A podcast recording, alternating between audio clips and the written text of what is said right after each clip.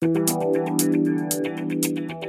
die schreiben ja immer gerne Krimi-Autorin, was mich immer ein bisschen gestört hat, weil das klang irgendwie, Krimi-Autorin klang nach Wühltisch irgendwie. Dora Held trifft. Ein Podcast von DTV Audio. Liebe Buchfreundinnen und Buchfreunde, hier ist Dora Held mit dem Podcast über Menschen, die Bücher machen und Bücher schreiben. Die Autorin Carmen Korn zum Beispiel wollte, wie eben gehört, nie auf dem Wühltisch, sondern auf eurem Nachttisch landen. Das hat sie auch geschafft mit der Jahrhundert-Trilogie. Jetzt gibt's eine neue Reihe, die Drei-Städte-Saga. Darüber hört ihr gleich mehr. Und ich kann nur sagen, freut euch auf eine spannende Frau mit einer wahnsinnig schönen Stimme. Zuvor geht's um eine andere tolle Frau, eine, die Bücher macht also in den Medien groß macht. Denn Steffi Schill ist in der Presseabteilung beim DTV-Verlag. Alice saß mit ihrer Schwester am Ufer. Das Buch, das ihre Schwester las, gefiel ihr nicht, denn es waren weder Bilder noch Gespräche darin. Und was nützten Bücher, dachte Alice, ohne Bilder und Gespräche? So beschloss sie, einem weißen Kaninchen zu folgen, das an ihr vorbeirannte und das sie sagen hörte, oh weh, oh weh, ich werde zu spät kommen. Was sie im Übrigen nicht sehr merkwürdig fand. Und das war aus Alice im Wunderland, vermute ich mal. Und geschrieben hat das Lewis Carroll. Lewis Carroll. Und deswegen hast du Pressearbeit angefangen, weil Bücher ohne Gespräche und Bilder nichts nützen? Die Bücher sind Wunderland und ein Land der Fantasie. Und ich finde, das kann nichts besser ausdrücken als Alice im Wunderland. Wann hast du gewusst, dass du da ins Wunderland willst? Mm, ach, relativ früh, schon während des Studiums habe ich gedacht, dass ich gerne in Verlagen arbeiten würde. Ich gehöre auch zu den netten Mädchen, die sehr gerne lesen. Mhm. Und reiten, vermutlich. Nein, unter gar keinen Umständen. Ich habe so Angst vor Pferden. Ich mochte auch die Pferde. Die sind riesig. Mhm, genau. Das geht gar nicht. Was hast du studiert, um ins Wunderland zu kommen?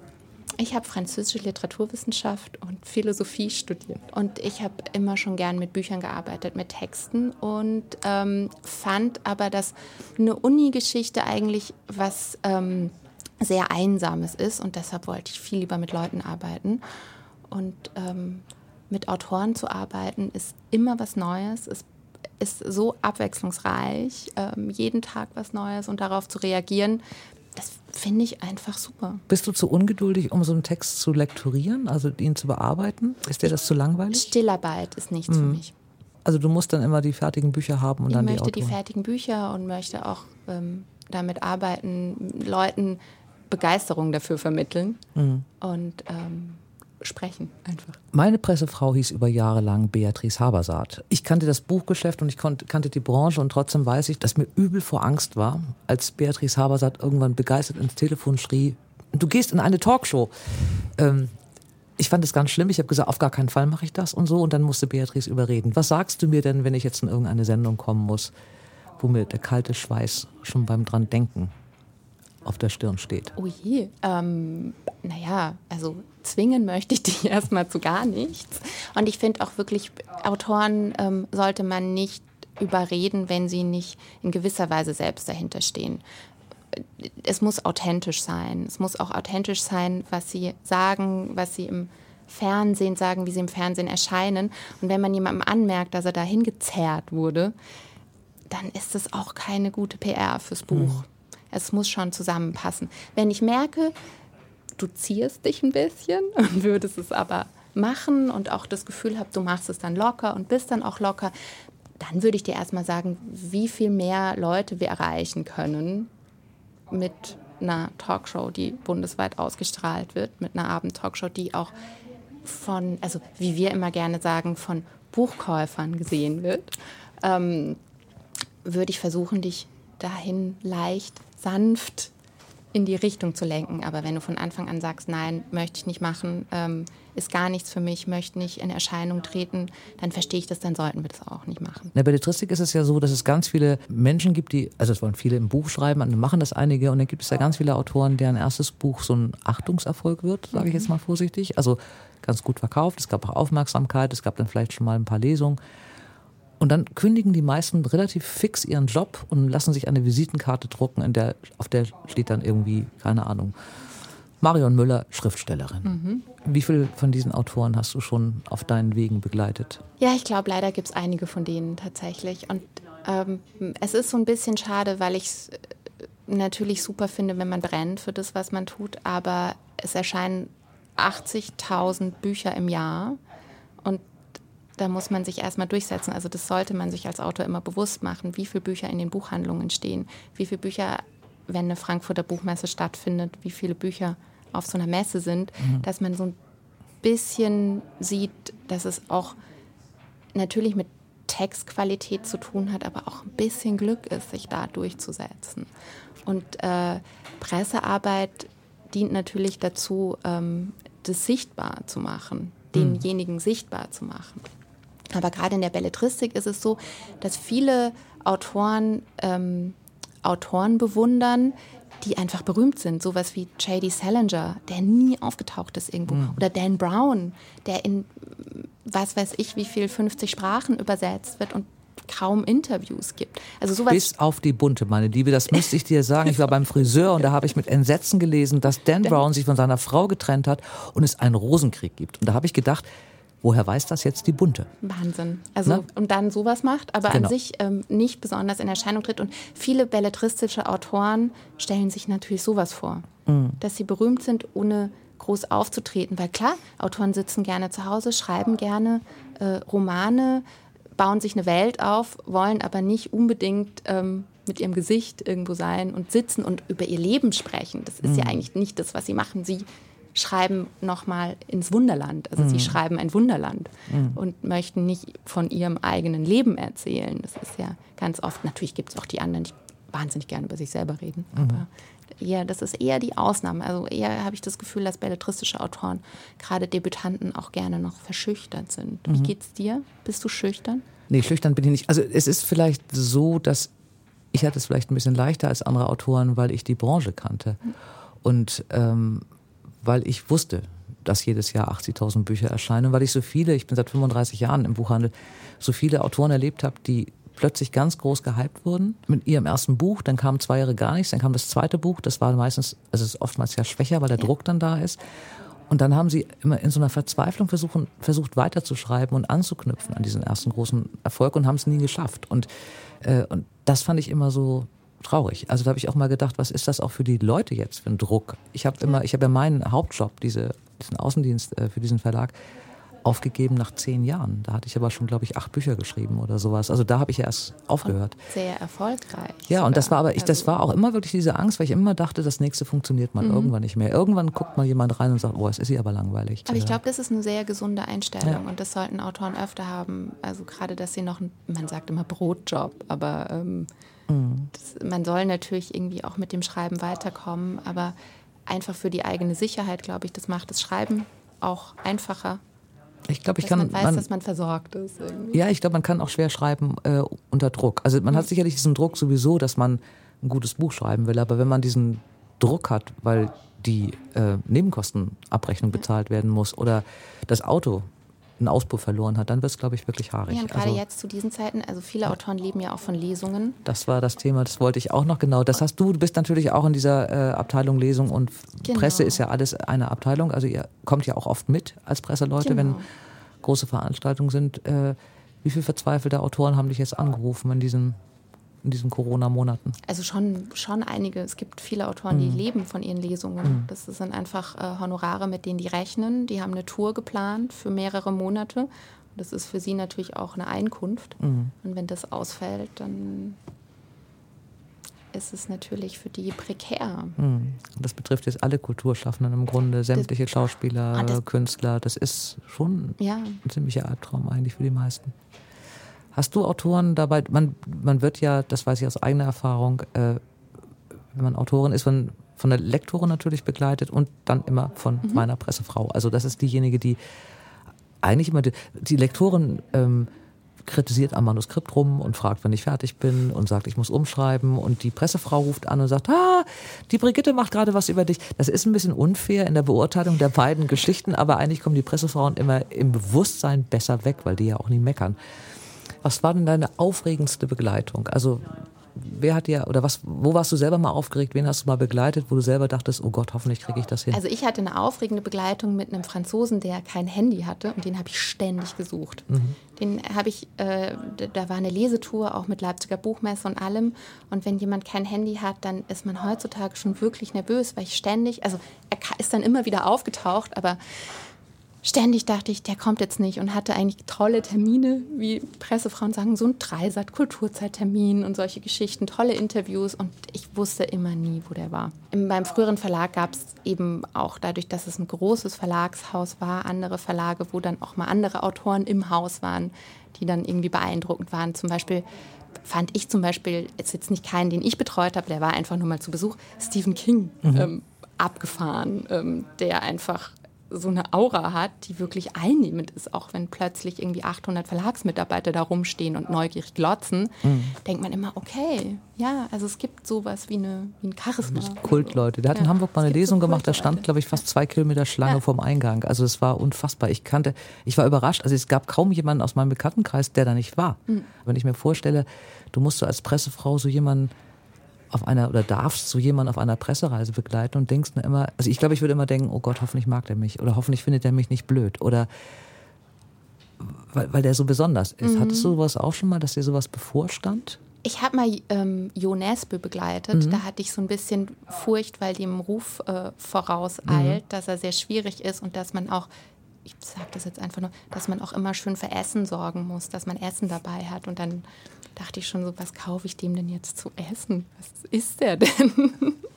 das fand ich dann schon ähm, mal so ein bisschen außergewöhnlich, weil sonst ist man ja eigentlich relativ auf Augenhöhe. Autoren, mhm. also unsere Branche ist ja wirklich eine nette Branche. Mhm. Und ähm, Autoren sind eigentlich einem ja auch zugeneigt. Ähm, ganz oft und dann ist man oft auf Augenhöhe und kann sich eigentlich gut austauschen. Und das ist eigentlich wirklich wirklich angenehm zum Arbeiten, mhm. dass man immer mit jemandem sich direkt besprechen kann. Das war ein direktes Gespräch mit Steffi Schill, die übrigens auch meine Pressearbeit macht. Und auch ich bin ihr sehr zugeneigt. Es gibt Menschen, die schauen eine Netflix-Serie an einem Wochenende komplett durch. Das nennt man Binge-Watching. Mir ging es mit der Buchreihe von Carmen Korn so. Ich konnte einfach nicht aufhören zu lesen. Nennt man das dann Binge-Reading? Jetzt empfehle ich erstmal Binge Hearing, denn hier kommt eine meiner absoluten Lieblingsautorinnen. Carmen Korn ist äh, wahrscheinlich jeder Frau bekannt, die lesen kann, äh, in dieser Republik durch die Jahrhunderttrilogie. Drei Bücher, Töchter einer neuen Zeit, Zeiten des Aufbruchs und die Zeitenwende, 2016, 2017, 2018 erschienen. Wunderbar, jedes Jahr. Ähm, ich habe das den ersten Band damals angefangen zu lesen, fand ihn grandios und habe wieder aufgehört 2016, weil ich wusste, Band 2 und Band 3 kommen erst später. Und das wollte ich nicht aushalten. Und ich habe es dann gelesen, als ich 2018 das erste Mal nach zwölf Jahren in den Ferien war, auf Kreta. Und ich habe mir am zweiten Tag des Daseins, also wir sind am ersten Tag spät angekommen und am zweiten Tag um 11 Uhr bin ich in Flipflops über eine Steinplatte gefallen und habe mir mein Knie aufgeschlitzt. Es musste mit fünf Stichen genäht werden Ach, in einer Notaufnahme in einem kleinen Krankenhaus auf Kreta. Und es bedeutete für mich, dass ich diesen ersten Urlaub ohne Baden, ohne Sonne, ohne Alkohol verbringen musste. Und dann habe ich mir ähm, tatsächlich runtergeladen, ausnahmsweise, weil ich war ja auf Kreta, alle drei Bücher und ich habe 14 Tage lang mit einem verbundenen Knie in der Sonne gelegen und habe die Jahrhundert-Trilogie äh, gelesen. Und das war der einzige Grund, warum ich mich in diesem Urlaub nicht ins Mittelmeer gestürzt habe. Mhm. Dafür noch vielen Dank. ja, ja. Ähm, jetzt ist das neue Buch erschienen, auf das alle schon gewartet haben. Vor ein paar Wochen erst. Äh, ich habe es ganz langsam gelesen und die Welt war jung. Wir reden gleich drüber, wie man solche Bücher schreibt. Das will ich nämlich alles wissen. Äh, ich habe es tatsächlich ganz langsam gelesen. Habe ich es ein bisschen geärgert. Wann kommt der zweite Band? Ähm, Abgabe für mich ist Februar 22. Oh, ist, ich habe es befürchtet. Ja, aber die Trilogie habe ich schon ziemlich schnell hintereinander weggeschrieben. Also, das, ich, mir kam es sehr, sehr vor, als sei es wirklich ein Marathon gewesen. Ja, das glaube ich. Ja. ja was ist das, das, das Gemeine ist an solchen Büchern, die man jahrelang schreibt, wenn man dann hört, dass es jemand mit einem zerschlissenen Knie in 14 Tagen durchrüscht. Ja. Aber ich meine, es hat mir das Leben gerettet damals, aber ja. äh, es war einfach ganz schön. Aber ganz schnell nochmal was zu Ihnen und zu mir und zu uns äh, und über die große Freude, dass wir uns hier endlich mal gegenüber sitzen. Äh, Unsere Verbindung ist nämlich ganz lang. Ich glaube, manche Verbindungen im Leben werden schon vorher festgelegt. Ich habe 1988 ähm, eine Vertretung übernommen in Hamburg, eine Buchhandelsvertretung. Das war meine erste selbstständige im Raschen Röhring Verlag. Ach. Und der Spitzentitel in dem Programm, was ich damals als allererstes Buch verkauft habe, hieß Thea und Nett und war von einer Carmen Korn. Und ich fand das yeah. Buch überragend. Ein düsteres Buch, ja, düster, eine Beziehungsgeschichte. Ja. Ich fand es toll. Es war mein erster Roman, den ich von Ihnen gelesen habe. Vor, es ist wirklich 31 Jahre her, 32 Jahre her, muss man sagen. Seitdem kenne ich sie. Ach, das, das, das singende Kind habe ich sehr. auch noch verkauft mit großem Vergnügen. Und dann ähm, wechselte ich den Verlag und habe sie nur noch so am Rande mitbekommen. Ähm, und musste dann 30 Jahre warten, bis dann eben das Knie geschlitzt wurde auf Kreta. Sie haben angefangen mit diesen wirklich düsteren ja. Psychogrammen, Kammerspielen dieser Beziehungskiste, dann ja. angefangen Krimi zu schreiben. Waren alle beide Bücher, die beiden ersten Bücher waren Kammerspiele. Ich habe hm. das Personal dann sehr aufgestockt in der Trilogie. Und ähm, wenn ich heute Thea Nett lese, bin ich ähm, ein bisschen irritiert von meiner Sprache und von der, ja, von den kargen Sätzen. Mhm. Und ähm, trotzdem hätte ich dieses Buch nicht anders schreiben können. Mhm. Aber es berührt mich sehr, dass Sie mich bei Raschen Röhring kennengelernt mhm. haben, denn der war, Verlag war für mich so wichtig und Hans-Helmut mhm. Röhring war als Verleger für mich so wichtig. Und mhm. ich habe immer noch Kontakt zu, zu seiner Frau Barbara Röhring und äh, ja, diese Verbindung freut mich richtig. Ja, für mich auch. Und ich wusste auch damals, als ich das, äh, die Jahrhundert-Trilogie hat mir eine Freundin empfohlen, also mit Grüßen an den Rowold Verlag, ähm, Marion Blum die zu mir sagte, wir kennen uns schon sehr, sehr lange, und, und sie sagte, du, ich habe ein Buch, das wird dir so gefallen. Und sie gab mir damals äh, den Text und ich, dann habe ich ihn, wie gesagt, zur Hälfte gelesen und habe ihn mir dann aufgespart, weil ich dachte, oh Gott, das wird so schön und dann muss ich so lange warten. Ich warte noch mal ein bisschen. Ähm, und da habe ich gedacht, ach, das ist ja, das ist ja schräg. Dann habe ich gesagt, ich kenne Carmen Korn und ja. habe aber gar nicht, also sie waren mir auch so vertraut durch die ja. ersten beiden sehr starken Bücher, dass ich auch nicht das Gefühl hatte, das sind das waren so viele Jahre dazwischen. Ja, natürlich. Ich, und was für ein Unterschied im Genre. Natürlich, Klar, völlig, völlig. Ja, ja. Ähm, Sie haben, warum haben Sie angefangen, Krimis zu schreiben? Gab das einen also, Grund? Da bin, ich, da bin ich hineingeraten. Und zwar ähm, hatte mich Regula Fenske, die damals äh, für das Abendblatt in einer neuen Reihe Schwarze Hefte einen ersten Kriminalroman, Kriminalerzählung geschrieben hat, gefragt, ob ich mir vorstellen könnte, sowas auch zu machen. Dann würde sie meinen Namen mal an den verantwortlichen Redakteur Volker Albers geben. Mhm. Und der hat sich dann mit mir in Verbindung gesetzt und ich habe gesagt, ja, ich habe keine Ahnung vom Genre, ich habe noch nie sowas gemacht, aber ich kann es ja mal versuchen. Und da ich das Genre nicht ernst nahm mhm. und auch mein Krimischreiben nicht ernst nahm, ist es mir ziemlich leicht gefallen. Es waren ja immer so 68 Seiten, 68 Manuskriptseiten. Und es ist mir leicht von der Hand gegangen. Ich habe der Tod in Harvestehude geschrieben und dann bekam ich von der Raymond Chandler Gesellschaft einen Preis dafür, den Marlow, der damals sehr angesehen war und auf einmal war ich eine Kriminalautorin. Mhm. Denn alle wollten jetzt plötzlich Kriminalromane von mir haben und das war gar nicht so beabsichtigt. Kann man besser schreiben, wenn man das Genre nicht wirklich ernst nimmt, oder ist es genau das Gegenteil? Ähm, ich weiß es nicht, es kommt aufs Genre an. Mhm. Also beim Kriminal, äh, beim Kriminalroman schreiben ging es mir beim mhm. ersten Mal so. Es hat sich dann auch schnell wieder gegeben, dass ich das Genre nicht ernst nahm. Mhm. Aber so dachte ich, na ja, schreibst du mal die Seiten und mal gucken, wie das geht und so. Und ähm, also, wo ich mich gequält hätte, wäre jetzt ein drittes Buch in der Reihe von äh, Thea und Nett mhm. und das singende mhm. Kind. Mhm. Wobei ich sagen muss, dass das singende Kind immer noch eines meiner liebsten Bücher von mir ist. Aber es war auch eines der erfolglosesten, weil es ist schon sehr niederziehend. Mhm, das stimmt. Also es war ja. kein gute Laune Buch. Das, nee, das, das kann man richtig. nicht sagen, wirklich. Aber ein sehr beeindruckendes. Das finde ich. Das ja. fand ich. Ich habe nochmal reingeguckt. Ich habe tatsächlich beide noch bei mir im Regal stehen. Ja, da stand, das fand ich auch lustig hinten bei der Biografie. Sie haben eine Tochter. Wir reden gleich noch drüber, warum wir uns unbedingt haben kennenlernen müssen. Ihr Sohn hat mir in den letzten zehn Jahren ein paar Mal meinen Wein gebracht. Ach, Was die, der Hörer ja nicht weiß, ist, dass äh, wir wohnen beide. Ich springe jetzt ein bisschen hin und her. Wir, wir reden, wir lernen uns wirklich tatsächlich kennen. Das ist jetzt hier live mitgeschnitten also wir haben, sehen uns das erste Mal. Ja. Äh, ich habe mal irgendwann äh, bei der Jahrhundert-Trilogie, wir wohnen beide im selben Stadtteil in Hamburg, muss man sagen, beide auf der Uhlenhorst. Was wir auch, schon, bis vor kurzem nicht wussten. Sie schon ganz lange, ich, ich erst seit elf Jahren, aber äh, auch noch so dicht beieinander, dass ja. wenn die Bäume keine Blätter hätten, könnte ich ihren Eingang im Prinzip genau. sehen, mhm. was, was ich nicht wusste, wir beide nicht wussten. Und irgendwann habe ich bei der Jahrhundert-Trilogie bei einem, äh, ich glaube, es war bei der Zeitenwende, dann nachher im letzten Band, ähm, kam mein Weinhändler drin vor und äh, ich las das und äh, eine der Protagonisten kaufte ähm, Sekt zum, ja, also zum Millennium bei Herrn Tiefenbach. Mhm. Und ich mhm. rannte sofort hin. Das, man ist ja auch so blöde beim Lesen, weil ich dachte, ich bin die Einzige, die das ge begriffen hat und habe zu ihm gesagt, wissen Sie eigentlich, dass Sie in dem Buch von Carmen Korn vorkommen? Und ich dachte, ich erzähle ihm jetzt eine ganz große, da war das Buch schon eine Million Mal verkauft, aber ich war da so naiv und er sagte, ja, ja, das wüsste er, weil äh, Carmen hat mich auch gefragt. Und dann guckte ich ihn an und dann sage ich, äh, ach, kennen Sie sie ja? Und dann sagte er, ja. Und dann meinte er, Sie kennen doch den Sohn auch. Und ich, ich kenne den Sohn nicht. Doch, der bringt ihn doch den Wein. Und da war ich, ich war fassungslos. Querverbindungen sind ja herrlich. Es gibt, es gibt noch mehr. Es gibt noch mehr. Ich habe also, ein bisschen recherchiert. Ich muss aber kurz was zu Tiefenbach sagen. Ja, der bitte. hat mich nämlich gefragt, ob, es, äh, ob ich was dagegen hätte. Es kämen immer wieder äh, Frauen, die nun nicht aus Hamburg kämen und hier einen Spaziergang durch die äh, Uhlenhorst machten und hielten ihm ein Buch hin. Ob, er, ob ich einverstanden damit sei, dass er das dann signiert. signiert als Weinhändler. Ich sage ja sehr gerne, Tiefenbach, unbedingt. Ja, es ist wunderbar, genau.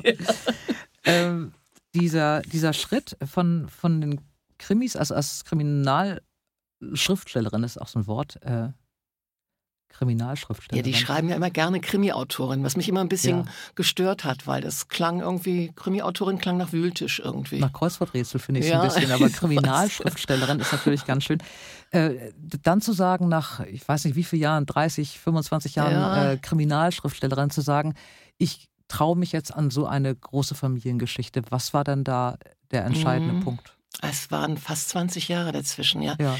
Ähm, ich hatte die Krimis satt. Mhm. Ich dachte, ich will auf meine alten Tage jetzt nicht dauernd mich damit beschäftigen, irgendwelche äh, Plots zu entwickeln, wo ich Menschen umbringe und äh, düstere düstere, äh, blutige Geschichten irgendwie beschrieben werden. Und da ich da ohnehin ja nicht mit ganz großer Krimileidenschaft hineingekommen war, äh, hatte ich auch das dringende Bedürfnis, mich wieder davon zu lösen. Und ich wollte einfach was anderes schreiben. Das Leben ist gefährlich genug. Ich muss nicht immer Menschen umbringen. Und äh, dann dachte ich, das wäre doch eigentlich ganz schön, wenn ich mal in meinen Fundus stiege, den familiären Fundus an Geschichten, wie auch den, der sich dadurch ergeben hat, dass ich 1976 als sehr junge Frau auf die Uhlenhorst gezogen bin zu einer Zeit, als äh, da gerade so ein Generationswechsel war mhm. und ich mit unserem Hund unterwegs war und mit vielen anderen Menschen, die auch Hundeleien hielten, ins Gespräch kam und die sich freuten, einer jungen, neugierigen Nachbarin zu erzählen, wie es auf der Uhlenhorst bei den Nazis gewesen mhm. ist und während der Kriegszeiten, der Nachkriegszeiten. Und das habe ich alles in mich aufgenommen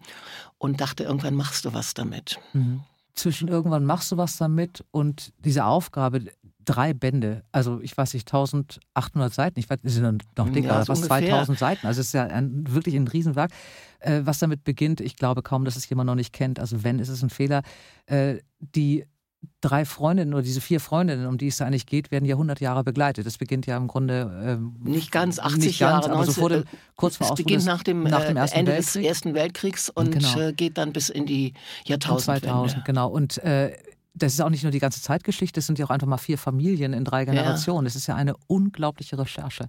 Ja. Äh, weiß man, was da auf einen zukommt? Wie, wie, lange haben Sie gebraucht? Fünf Jahre, sechs Jahre mit allem? Ich habe also erstmal sehr gründlich recherchiert. Mhm. Aber es ist nicht so, dass ich dann hier meinen Haufen Recherche habe und dann geht es kontinuierlich mit dem äh, Schreiben voran, sondern ich stelle immer wieder fest, oh, das musst du jetzt noch genau wissen. Ich komme vom Hölzchen aufs Stöckchen und mhm. ich neige auch dazu, das habe ich schon als Journalistin getan, mich äh, wirklich immer wieder zu verzweigen in neue Themen und, und, und neue Recherchen und muss aufpassen, dass ich das nicht irgendwie, dass das nicht überhand nimmt.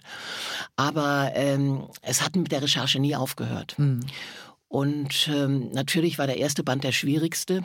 Da war ich ja selbst noch gar nicht vorhanden. Da habe ich mich auf die Erzählung der Erinnerungen meiner Großmütter mhm. und ihrer zahlreichen Schwestern besonnen. Und natürlich, äh, was äh, Biografien, Autobiografien anging und, und äh, ich hatte auch das Glück, äh, in, unsere, in unserem Viertel, in dem wir ja beide leben, Uhlenhorst, da gibt es die St. Gertrud-Gemeinde eine evangelische Kirchengemeinde und die haben seit vielen, vielen Jahren eine Geschichtswerkstatt und die hatten in den frühen 70er Jahren schon die kluge Idee, mit den kleinen Aufnahmegeräten zu den alten Leuten zu gehen mhm. und zu sagen, erzählen Sie mhm. doch mal, wie war das? Wo haben Sie denn eingekauft und wo gab es denn schöne Spielsachen und all sowas, so die Banalitäten des Alltags. Mhm. Und das haben die mir zur Verfügung gestellt. Mhm. Das gab es Abschriften von mhm. und äh, das hat sehr geholfen. Da ja, wusste ich, dass bei, bei äh, Schreibwaren Schra Vater äh, auf der Herderstraße sich die Kinder an der Glasscheibe die Nase platt gedrückt Mhm. haben in der Vorweihnachtszeit. Und das hat mir alles sehr geholfen. Wenn man so lange mit, äh, mit so vielen Menschen lebt und auch auf so engem Raum und auch in so, so deta detailreich und detailverliebt, äh, wenn es dann vorbei ist, was ist dann größer, die Erleichterung oder die Trauer? Die Trauer.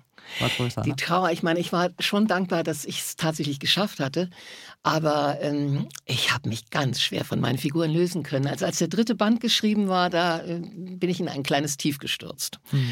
weil ähm, ja die, wie Sie sagten, ich habe mit denen gelebt. Ich habe mit denen so intensiv gelebt. Die Identifikation mit einigen Figuren war so groß. Also ab und zu haben mein Mann und ich uns schon mal für Theo und Henny gehalten. Ne?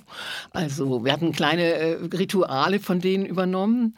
Zum Beispiel äh, abends sich hinzusetzen, wie Henny und Theo das vor dem Kamin, dem offenen Kamin, dem Feuer tun und den Tag durchzusprechen, was wir von den Kindern gehört haben und so. Nun haben wir gar keinen Kamin, aber ich habe dann irgendwie so ein kleines rundes Spiegeltischchen angeschafft. Da haben wir ganz viele Teelichter drauf gesetzt. Geht dafür zünden durch. wir an, geht genauso gut. und also wir haben wirklich, äh, wirklich also sehr große, uns sehr damit identifiziert, vor allen Dingen Mhm. ich. Und ich merke es ja auch, ich glaube auch, das ist ein Teil des Erfolgs, dass die Leserinnen, die Leser sich sehr damit identifizieren. Also vor allen Dingen auch natürlich in unserem Stadtteil Uhlenhorst, aber No, da, nicht nur. da ging es mir schon mal so, dass mich eine junge Frau angehalten hat, um erstmal sich zu versichern, ob ich diejenige sei, von der sie glaubte, dass ich es bin. Und äh, dann zeigte sie auf ein Haus in der Pamuder Straße, sagt sie, stimmt das, dass da die, Kat, äh, die Katja wohnt? Mhm. Ja. Ähm, ich sag, nee, das ist das Haus nebenan. Ne? Da wohnt sie, zweiter Ja. Stock, ja. Und äh, so weit ist es gegangen. Also es war schon irgendwie ein bisschen verrückt. Sie können unglaublich verdichten und ich verstehe nicht, also selbst aus meiner Schreiberfahrung, ich verstehe nicht, was den Unterschied macht. Ich habe zum Teil die Sätze laut vorgelesen in diesem neuen Buch und habe gedacht, was ist es? Was macht es anders? Ist es diese journalistische Ausbildung, die journalistische Erfahrung, dass man einfach Dinge auf den Punkt bringt und verdichtet? Erklären Sie es mir. Ja, Ich vielleicht. Ich weiß es nicht. Ich kann es. Ihnen wirklich nicht sagen. Also es ist äh, was, was da den Unterschied macht. Ähm, es hat sicher was damit zu tun, äh, dass ich eigentlich Journalistin bin und Mhm. da ich auch für den Stern gearbeitet habe, habe ich gelernt, mich kurz zu halten Mhm. und nicht in epischer Länge zu erzählen. Und ähm, das, daher kommt es vielleicht ein bisschen. Das ist die einzige Erklärung, die ich habe. Mhm. Und ähm, wir haben ja eben über Thea und Nett und das singende Kind gesprochen. Äh, eine der ersten Kritiken, die ich für Thea und Nett bekam, äh, war von den Harburger Anzeigen und Nachrichten, die es damals noch gab. Und da schrieb der irgendwie erboste Rezensent die klapperdürren Hauptsätze des Henry Nannen-Zöglings. Das hatte er mir um die Ohren geklopft, das habe ich nie vergessen. Damals hat es mich gekränkt, heute finde ich es eine amüsante Anekdote. Und heute ist das vielleicht der Grund, dass es eben das Aber- Original. äh, Aber das war damals auch noch so. Ich Ja. sagte ja eben, dass ich äh, sowas wie Thea und Nett heute nicht mehr Ja. schreiben könnte. Mhm. Nun hat es auch was mit einer, einem persönlichen Hintergrund zu tun und ich konnte ihn nur so schreiben. Mhm. Ich konnte ihn nicht epischer schreiben, nicht, äh, nicht mit mehr, mit mehr äh, Emotionen behaftet, Mhm. die ja ohne Zweifel drin sind in diesem Buch, aber doch, was die beiden da, äh, dieses Paar da entwickelt, ist eher eine negative Emotion. Ja. Und ähm, aber äh, da hatte ich das noch sehr, sehr gepflegt, die kurzen Sätze. Das habe ich mir im Laufe des Schreibens, im Laufe des Älterwerdens, das hat auch was damit zu tun, äh, abgewöhnt. Aber es hat sicher was, dieses Verdichtete hat sicher was mit Journalismus zu tun, Mhm. ja. als Vorstellung nur, wenn jemand äh, wie Sie ein, eine solche Geschichte schreibt, einen, einen solchen großen Roman schreibt mit so unglaublich vielen Personen. Und Personenvielzahl ist ja in dem Neuen und die Welt war jung auch. Also man muss, es gibt immer vorsichtshalber schon so Stammbäume, dass man genau weiß, ist jetzt Gerda die Frau von Heinrich oder ist Billa die Cousine oder wie war das jetzt eigentlich? Das wird irgendwie alles schon sehr ordentlich gemacht. Ähm, das wird alles schon sehr aufmerksam gemacht, dass man die Person auch im Überblick behält. Ist man denn privat jemand, der einen großen Freundeskreis hat und auch in seinem Leben tausend Gerdas und Heinrichs und Billas hat? Oder ist man, kann man das machen, weil man selber diesen Abstand hat und gar nicht diese riesen Freundeskreise hat? Wie leben Sie selber? Bei mir ist es so. Also ähm, ich habe leider nur noch eine kleine Ursprungsfamilie, weil mein kleiner Bruder viel zu früh gestorben ist, meine Eltern inzwischen auch nicht mehr leben.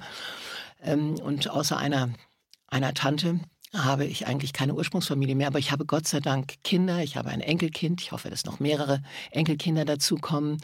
Ich war, habe gerade vor ein paar Tagen meinen 40. Hochzeitstag gefeiert, worüber ich wirklich staune, dass uns das gelungen ist. Das hätten nicht allzu viele Freunde, mhm. als wir uns entschlossen zu heiraten, damals vorhersagen wollen. Aber was ich vor allen Dingen habe, das ist, ich habe einen großen Freundeskreis. Ich habe ihn teilweise noch aus äh, Kölner Jugendzeiten, aber vor allen Dingen habe ich ihn in Hamburg, eine Stadt, in dem, der ich immerhin schon 45 Jahre lebe. Und ich lebe 44 Jahre im selben Haus. Nicht in derselben Wohnung, ja. aber im selben Haus. Und da sind so viele Freundschaften gewachsen. Mhm. Wir haben äh, zur gleichen Zeit unsere Kinder bekommen. Wir haben äh, auf dem Spielplatz gesessen. Wir haben äh, die Einschulung miteinander erlebt. Und das sind ganz viele da geblieben. Mhm. Die war keine große, äh, äh, kein großes Bedürfnis zu wechseln und bei uns auch nicht. Und daraus ist äh, ein richtig großer, schöner Freundeskreis entstanden, mhm. in dem wir ganz viel machen, auch ganz lokal da, wo wir leben. Ähm, Pool spielen auf dem Spielplatz oder den Tannenbaum gemeinsam im Sachsenwald holen mhm. oder äh, nicht in dem ganz großen Kreis, aber doch vielleicht immer so zu 20 Personen Silvester feiern oder mhm. sowas. Mhm. Was ich da meinen Leuten auch gerade in der Trilogie reingeschrieben habe, äh, das äh, habe ich das Glück, dass es in meinem Leben stattfindet. Ja, vielleicht ist es auch das, dass es so warum das das Original ist, dass es wirklich ja, auch nachempfunden ist. Es ist, authentisch. So, es ist ja. authentisch, genau. Ja, und man ist es nicht irgendeine einsame Autorin, die sich so überlegt, wie das wäre mit einer besten Freundin. Vielleicht ist deswegen alles so unglaublich lebendig. Nach dem, was ich recherchiert habe, Uhlenhorst, ihr Sohn, mein Wein, Herr Tiefenbach, ähm, Thea und Ned als erstes Buch, das Knie auf Kreta, meine Mutter, meine Schwester. Es war allerhöchste Zeit, dass wir uns kennengelernt haben. Absolut. Diese ähm, Verbindung sollten wir nicht mehr lösen. Wir werden, wir werden sie, wir können sie jetzt auch gar nicht mehr lösen. Es ist unglaublich. Wir werden uns treffen zum Hellwin ja, trinken. Genau. Ich werde versuchen herauszufinden, wie man so schreibt, ähm, dass es uns so berührt. Und es gibt manche Dinge, ähm, vielleicht wenn man das dann, also den, die Leute, die jetzt zuhören und den, die künftigen Autoren unter uns oder unter den Hörern sind, es gibt manche Sachen, da traue ich mich nicht ran. Ähm, ich würde mich nie rantrauen. Deswegen ganz im Ernst eine große Bewunderung, wie Sie das machen. Ich werde nie am Original kratzen und ich freue mich auf das Frühjahr 22, wenn dann endlich mal diese Fortsetzung kommt und ich weiß, wie es mit Hermann und Gerda und Margarete und Gianni und all den anderen wiederkommt. Genau. Es war mir eine große Freude, dass Sie mich hier besucht haben, liebe Carmen. Das war es mir auch, liebe Dora Held. Dankeschön. Lieben Besuch erwarte ich auch im nächsten Dora Held trifft. Der DTV-Lektor Lars Klaassen überrascht mit einem Geständnis. Hast du bei München Bettwäsche gehabt als Kind? Ja. Wirklich? Ja, tatsächlich. Und praktischerweise ist Lars auch der Lektor von Daniel Mellem. Der ist nicht nur Autor des Romans Die Erfindung des Countdowns, sondern auch promovierter Physiker. Du hast einen Weg gemacht, der hat mich schon in eine echte Bredouille gebracht, weil ich gar nicht weiß, warum jemand Physik studiert. Würdest du mir das mal erklären, wie man drauf kommt? Ich, äh, frage ich mich inzwischen auch. Ne? Achso, ehrlich? Bleibt neugierig. Eure Dora. Dora Held trifft. Ein Podcast von DTV Audio. Alle wichtigen Informationen zu diesem Podcast finden Sie in den Show Notes. Dora Held trifft. Überall dort, wo es Podcasts gibt.